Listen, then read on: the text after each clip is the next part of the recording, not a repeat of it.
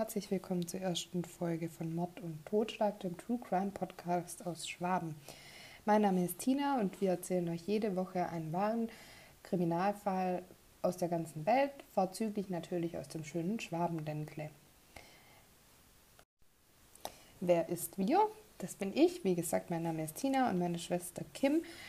Des Öfteren werdet ihr meine Stimme auf die Ohren bekommen. Meine Schwester Kim wird ab und zu als Gast zu hören sein, mit dann besonderen Extras.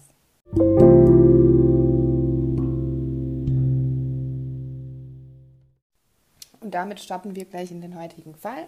Natürlich aus dem schönen Schwabenländle. Der Fall heißt mit der linken Hand. Am 8. Juni 2010 steht die Taxifahrerin F wie immer um diese Uhrzeit am Bahnhof in Singen und wartet auf Fahrgäste. Um ca. Viertel nach drei steigt ein junger Mann zu ihr ins Taxi. Heidi F. wird später sagen, dass sie bei dem Fahrgast kein gutes Gefühl hatte. Sie sagt sogar, dass er äußerst freundlich gewesen wäre. Er will auf die Autobahn 81 Richtung Hohentwiel. Doch plötzlich lenkt er sie auf einen abgelegenen Feldweg am Rande der A81. Dort lässt er Heidi an einem Jägerhochstand anhalten und sticht die unvermittelte Dinge mit unbeschreiblicher Gewalt mehrfach in den Hals. Er schlitzt ihr den Hals auf und durchtrennt dabei wichtige Nervenstränge. Als er denkt, die 44-Jährige sei tot, zerrt er sie aus dem Taxi und vergewaltigt sie brutal auf dem Feldweg. Als er merkt, Heidi F. lebt noch, dreht er sie bäuchlings auf den Bauch und schmeißt sie in einen Busch. Noch in der Nacht wird die schwer verletzte Taxifahrerin von der Polizei auf demselben Feldweg gefunden. Kollegen alarmierten die Polizei, da sie sich Sorgen um die 44-Jährige machten. Heidi F. überlebt den Messerangriff. Heidi F. sagt später zum Südkurier, ich sah seine eiskalten Augen und wusste, dass er mich töten wollte. Ich habe mich totgestellt und meine Sonnenbrille rettete mir das Leben. Am nächsten Morgen gegen 9 Uhr steigt bei der 32-jährigen und zweifachen Mutter Zana O in Friedrichshafen ein junger Mann ins Taxi. Er will zur Insel Mainau. Circa eine Stunde Autofahrt. Die Insel Mainau am Bodensee befindet sich an einem der südlichsten Zipfel Deutschlands. Bedingt durch das günstige Bodenseeklima wachsen auf der tropenförmigen Insel Palmen und andere mediterrane Pflanzen. Wegen ihrer reichen subtropischen, teilweise auch tropischen Vegetation wird die Mainau auch als Blumeninsel im Bodensee bezeichnet.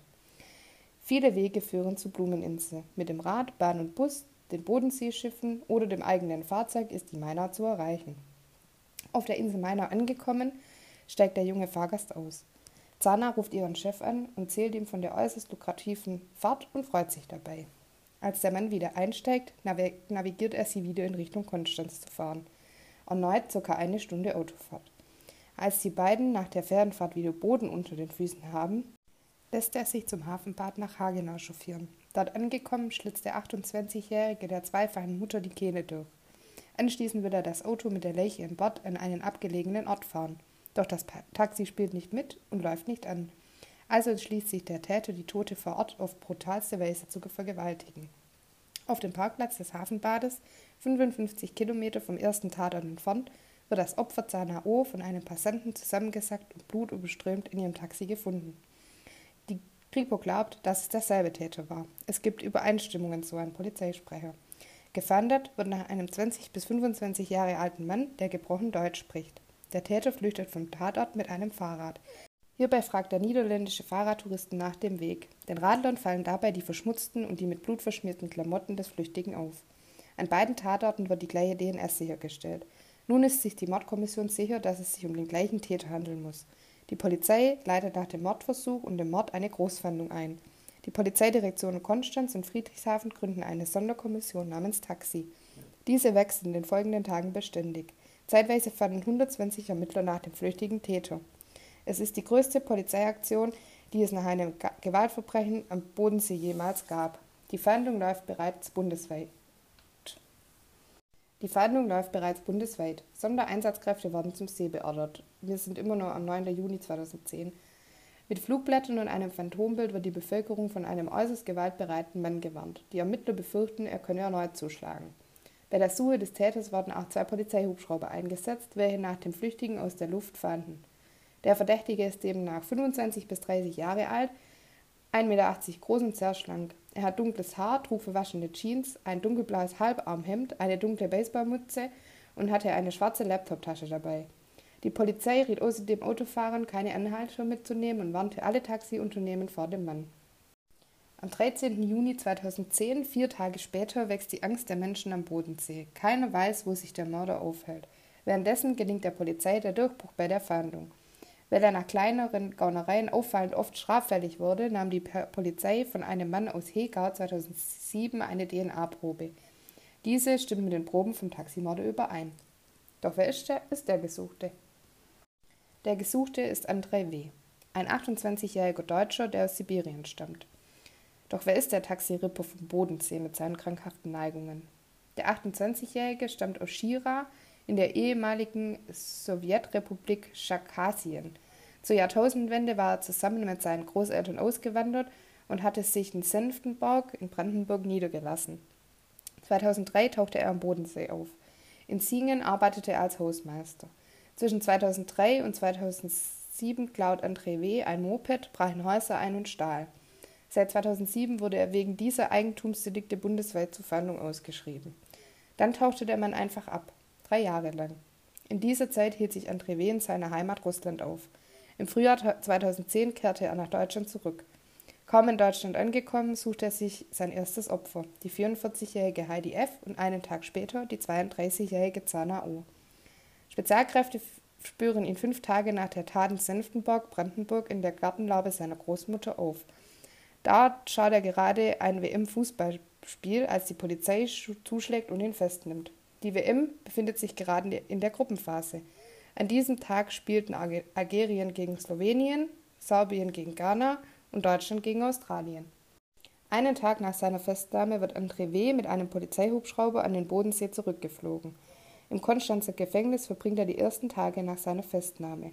Russische Mitgefangene drohen ihm dort Gewalt an. Sie sehen wegen der Frauenmorde ihre Landsehre in den Schmutz gezogen. Anschließend wird er zuerst nach Stuttgart-Stammheim verlegt, danach ins Justizkrankenhaus Hohenaschberg. Dort wird er psychologisch untersucht. Dort bleibt er bis zum Prozessbeginn und wird an Verhandlungstagen 190 Kilometer zwischen Gericht und Justizkrankenhaus hin und her gefahren. Am 11. Januar 2010 beginnt vor dem Konstanzer Landgericht der Prozess. Das Medieninteresse an diesem Fall ist außerordentlich groß sodass verschärfte Sicherheitskontrollen eingeführt wurden. Das Absurde und zugleich spektakulärste an diesem ersten Prozesstag, der Angeklagte erscheint mit einer Sturmhaube über dem Kopf gezogen. So versucht der Angeklagte sein Gesicht vor dem Blitzlichtgewitter zu schützen. Sein Pflichtverteidiger erklärt, dies geschehe zum Schutz des Angeklagten. Während der Verhandlung ist dieser jedoch unmaskiert. Der Prozess wird auf neun Verhandlungstage angesetzt. Der Angeklagte macht von seinem Recht Gebrauch und verzichtet auf eine Aussage vor Gericht. Das psychologische Gutachten bescheinigt ihm eine verminderte Schuldfähigkeit. Der jungenhafte Milchbubi André W. leidet laut Gutachten unter einer Persönlichkeitsstörung. Bei den Ermittlungen fordere der Laptop und die Gartenlaube schreckliche Teils zutage. Auf dem Laptop wurden besuchte Internetseiten sichergestellt, welche pornografische Darstellungen mit Bewusstlosen und Toten zeigte. Die sexuelle Neigung und die Erregung, Sex mit Toten zu haben, waren ausschlaggebend für diese grauenvollen Taten. Am 10. Februar 2011 fällt das Urteil. André W. wird wegen Mordes, versuchten Mordes, Vergewaltigung und schwerer Körperverletzung zu lebenslanger Haft verurteilt. Aufgrund seiner verminderten Schuldfähigkeit wird er diese Strafe jedoch nicht im Gefängnis antreten, sondern in der Psychiatrie. Am 11. Februar wird er dann schließlich in das Psychiatrische Zentrum Nordbaden, kurz PZN, in Wiesloch bei Heidelberg überführt. Dort gelingt ihm jedoch nach drei Monaten beim täglichen Hofgang die Flucht, welche 36 Stunden andauert. Die Vorstellung, aufgrund seiner psychischen Struktur mindestens 30, eher 35 Jahre dort eingesperrt zu sein, hatte er offenbar nicht ertragen. Nachdem der Flüchtige wieder gefasst ist, packt dieser aus. Er habe nach Hause gewollt, nach Russland, über Nürnberg, Berlin und Polen, mit dem Fahrrad. Die Flucht gelang ihm mit einem drei Zentimeter langen Nagel, den er nach eigenen Angaben in seiner Zelle gefunden hat. Diesen hat er in die Kordel seiner Jogginghose gestopft. Leute, die Angst vor ihm haben, so Frank gegenüber dem Spiegel. Auch glaubt er, dass es sich nicht um eine geplante Flucht handelt, sondern eher hat sein Mandant die Möglichkeit am Schopf gepackt. Außerdem sagt der Konstanzer, dass sein Mandant schlichtweg nicht schlau genug für eine gut organisierte Flucht wäre. Dennoch galten in der PZN die höchsten Sicherheitsvorkehrungen für W, da er als gefährlich eingestuft wurde – sein Strafverteidiger ist außerdem davon überzeugt, dass er sich erneut Opfer gesucht hätte. Während seiner Flucht brach der dann 29-Jährige in vier Gartenlauben in Wiesloch-Bayertal auf und tauschte seine Anstaltskleidung gegen andere Sachen.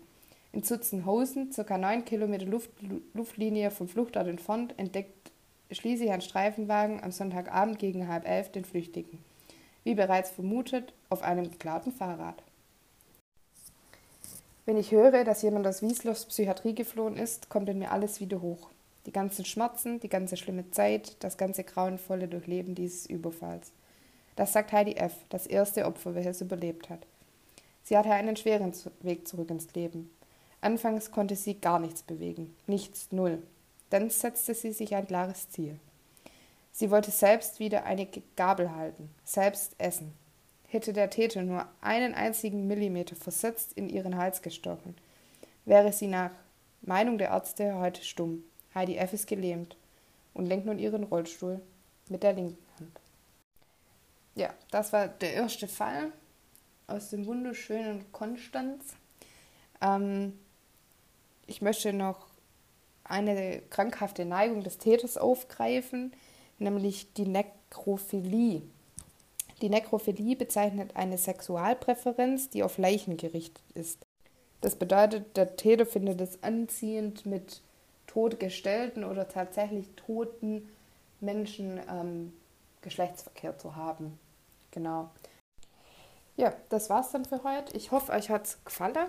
Ähm, ich habe das jetzt mal auf Hochdeutsch aufgenommen. Wenn ihr aber lieber das auf Schwäbisch hättet, ist das natürlich auch kein Problem. Genau. Ähm, wir werden euch immer auf Instagram ein Zusatzmaterial post, posten. Ihr findet uns auf Mod Totschlag unterstrich Schwaben. Genau. Dann uns wird es alle zwei Wochen immer sonntags zu hören geben und dann wünschen wir euch einen guten Start in die neue Woche.